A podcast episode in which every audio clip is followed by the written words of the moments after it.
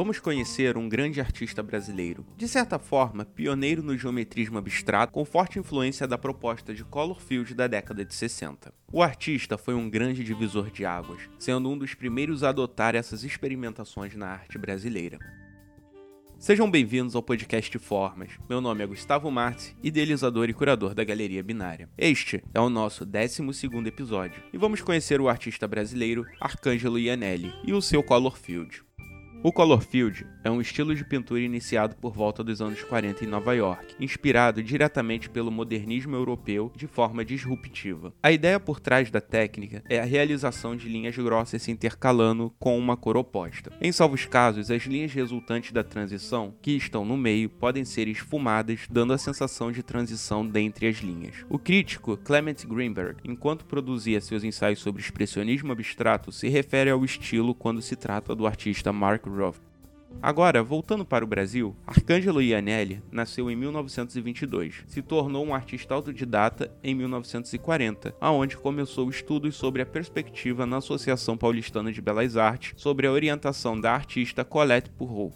Durante os anos 50, frequentou diversos ateliês, agregando ainda mais a sua personalidade artística, e em seguida ingressou no grupo Guanabara, inicialmente fundado por um coletivo de artistas nipo-brasileiros. Por conta da influência proposta pelo grupo, sua obra retratava o cotidiano com uma paleta de cores utilizando tonalidades abaixo da proposta acadêmica brasileira. Enquanto isso, também realizava pequenos ensaios abstratos com a mesma maestria e técnica. Nos anos 60, se volta ao abstracionismo, trazendo informalidade em sua produção, propondo a densidade com tons mais escuros. Já nos anos 70, seus experimentos da desconstrução o levam para produções geométricas abstratas. Por conta do geometrismo abstrato, sua obra retrata a forma mais básica proposta pelo estilo, como por exemplo, quadrados, retângulos e triângulos, com formas transparentes e, claro, a sobreposição. Obras como Igreja Santa Luzia, produzida em 1958, mostram o uso da perspectiva com sua profundidade e as tonalidades cromáticas um pouco mais abaixo da proposta pela academia. Com um olhar mais meticuloso, é possível analisar que suas pinceladas eram rápidas e ríspidas, com uma forte sobreposição, o que misturava as cores diretamente na tela, e um experimento que recria texturas através das cerdas do pincel. Na obra Paisagem, de 1970, explora bem o uso da texturização com linhas grossas e negras que se esfumaçam no plano perspectivo, criando uma conexão direta entre os blocos e também a mesma proposta de sua paleta de cores.